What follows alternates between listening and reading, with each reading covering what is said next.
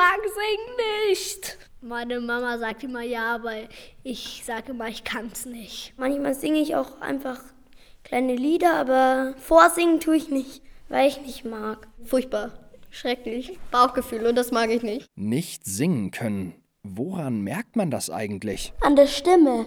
Wenn jemand eine ganz raue Stimme hat, dann tut es im Hals weh, wenn er singt. Klar, Schmerzen sollte man beim Singen nicht haben. Eine raue Stimme ist aber nicht automatisch ein No-Go bei einer Gesangskarriere. Einige der erfolgreichsten deutschen Musiker haben raue Stimmen. Du hast mich angezogen, ausgezogen, großgezogen und wir sind umgezogen. Ich hab dich angelogen. Schieß hoch zu den Sternen hinauf, bei den Pferden, niemand hält mich auf. Wie ein Champion. Nimm auf dem Weg all die Hürden in Kauf. Steh auf, niemand hält mich auf. Wie ein Champion. Gut singen können heißt, die Töne zu treffen. Dafür braucht man nicht nur gesunde Stimmbänder und gute Ohren, man muss auch musikalisch sein. Taktgefühl und ein Gespür für Melodien haben. Wie zum Beispiel Isabella. Sie hat es beim Vorsingen auf Anhieb in den Eichstätter Domchor geschafft. So beim Vorsingen habe ich nur ein Lied singen müssen und dann hat unser Chorleiter gesagt, dass ich gut bin und durfte mitmachen. Aber was ist mit Menschen, die nicht jeden Ton treffen, aber trotzdem gerne singen? Kannst du dir vorstellen, dass es einen Chor gibt mit Leuten, die überhaupt nicht singen können? Nee, das kann ich mir eigentlich nicht vorstellen, weil für was wäre dann der Chor, wenn sie eh nicht singen können? Ich glaube schon, wenn es halt ein ganz schlechter Chor ist und es halt auch ein schlechter Leiter ist. Schlechter Chor? Das sind die Hamburger Goldkehlchen bestimmt nicht. Allerdings kann keiner der über 70 Männer richtig singen, die hier gerade versammelt um einen schwarzen Flügel einen englischen Popsong mit voller Inbrunst anstimmen.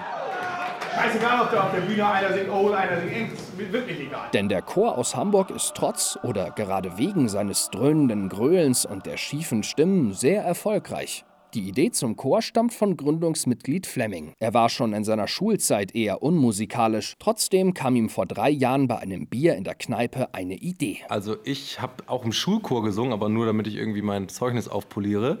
Ich war mit meinem äh, besten Freund Max äh, damals in der Thai Oasis, hatten einen Weltklasseabend, haben diverse Songs geschmettert, die man so aus dem Radio kennt und von klein auf und haben dann am nächsten Tag telefoniert und meinten so, hey komm, wir suchen uns irgendwie einen Chor, wo man genau solche Lieder singen kann, wo es ein bisschen lockerer ist ist, dann habe ich einen Facebook-Aufruf gestartet, wer Bock hätte auf so eine, so eine Idee.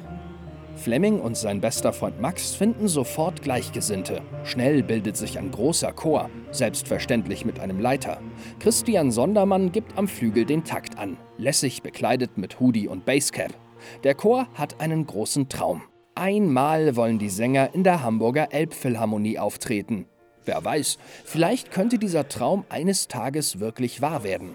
Das Fernsehen und die Charts haben die Goldkehlchen bereits erobert mit ihrem eigenen Song Moin Moin Hamburg. Moin Moin Hamburg, meine Perle, ich mag dich so derbe gerne. Das hätte sich der Chorleiter nicht träumen lassen.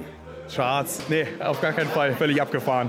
Vor allem mit dem Chor und, und äh, schlicht und ergreifend unglaublich. Bei so einem Erfolg ist es kein Wunder, dass der Chor sich um Nachwuchs keine Sorgen machen muss. Über 800 Bewerber haben vergangenes Jahr beim Casting ihr Glück versucht. Die Anforderung Stimmung statt Stimme. Man hat eine coole Zeit mit den Jungs und das ist, glaube ich, so das, warum alle hier sind und immer weiter dabei bleiben.